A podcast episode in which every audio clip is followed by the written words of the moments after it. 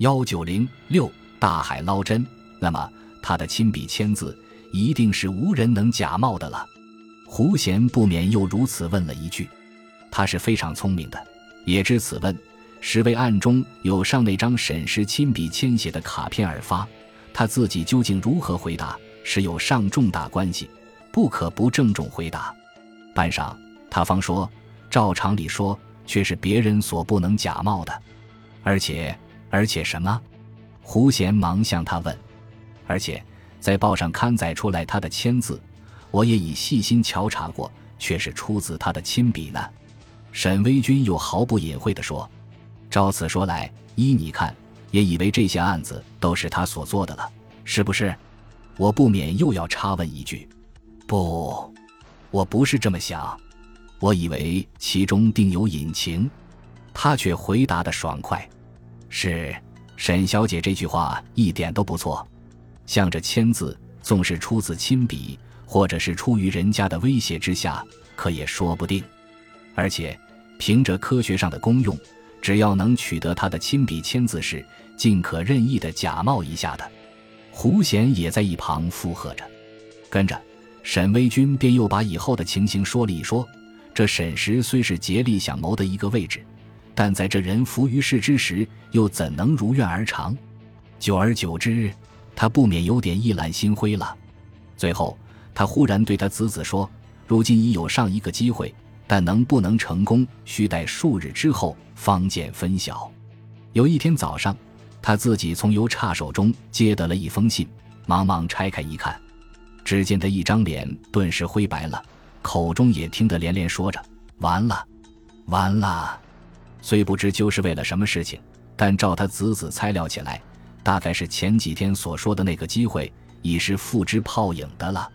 可是当他静静地坐下来，把送来的当天的报纸瞧看了一会子，忽又见他面露喜色，接着便又把头发理了一理，换上了一套中山装，对他子子只说是去散上一回步，便出门去了。但是从此他就失了踪，再也不见他回来了。而为了外面都认为他是从疯人院中逃走出来的，并不明白其中实情，所以不曾报得局。口我，他在走出家中以前。曾瞧过当日的报纸而面露喜色吗？胡贤听完他的这一番陈述以后，他的注意力好像特别集中在这一点上的。是的，事实上却是如此。沈威军忙向他回答：“那么你们看的是什么报？新闻报。这是从他在疯人院中出来后就定起来的。据他说，新闻报中广告最多。他如要寻找什么工作。”看这张报是最为相宜的了。你总记得他的突然失踪是在哪一天？胡贤的注意力显然又移注到这一点上来。那是一点都不会忘记的，乃是今年的四月十四号。沈威军又立刻回答：“很好。”胡贤显着非常满意的神气。但是我要问你，你们也把看过的旧报留有吗？啊呀，这倒没有。凡是看过的旧报。一积到相当的一个数目，就都给我卖与收旧货人了。沈威君似也知道胡贤所以问这句话的意思，所以颇露着有点懊丧的样子。这不相干，我只是偶尔问一声罢了。胡贤忙又向他安慰着。当下我们即和他告辞而出。胡贤并向他担保着，照他观察起来，他那弟弟沈氏定与本案无关，至多是给人利用着。做上一个幌子罢了，如果机缘凑巧的话，或者就可将他找了回来的。因为在他的鲜血无隐、举世相告之下，已给他获得一个线索了。沈维军听了，自是十分快慰，不免为之嫣然一笑。而在这嫣然一笑之意，似还兼含有感谢他的意思，只是没有明白说出呢。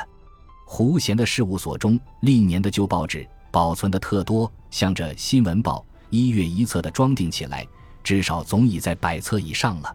所以他一回到事务所中，急急急地向那贮藏室中走去，又从一口玻璃橱中捡取了本年四月份的一本新闻报会订册出来。怎么，你以为这沈石从家中走出是和报上的什么消息有关的吗？我不觉十分惊异地向他询问。这还待问？事实上，却极显得他是如此的了。胡贤回答得很从容，但是这又似大海捞针一般，你又怎知道某条消息是他当日所注意的呢？这或者为了我问的太是愚蠢了，竟引得胡贤哈哈大笑起来。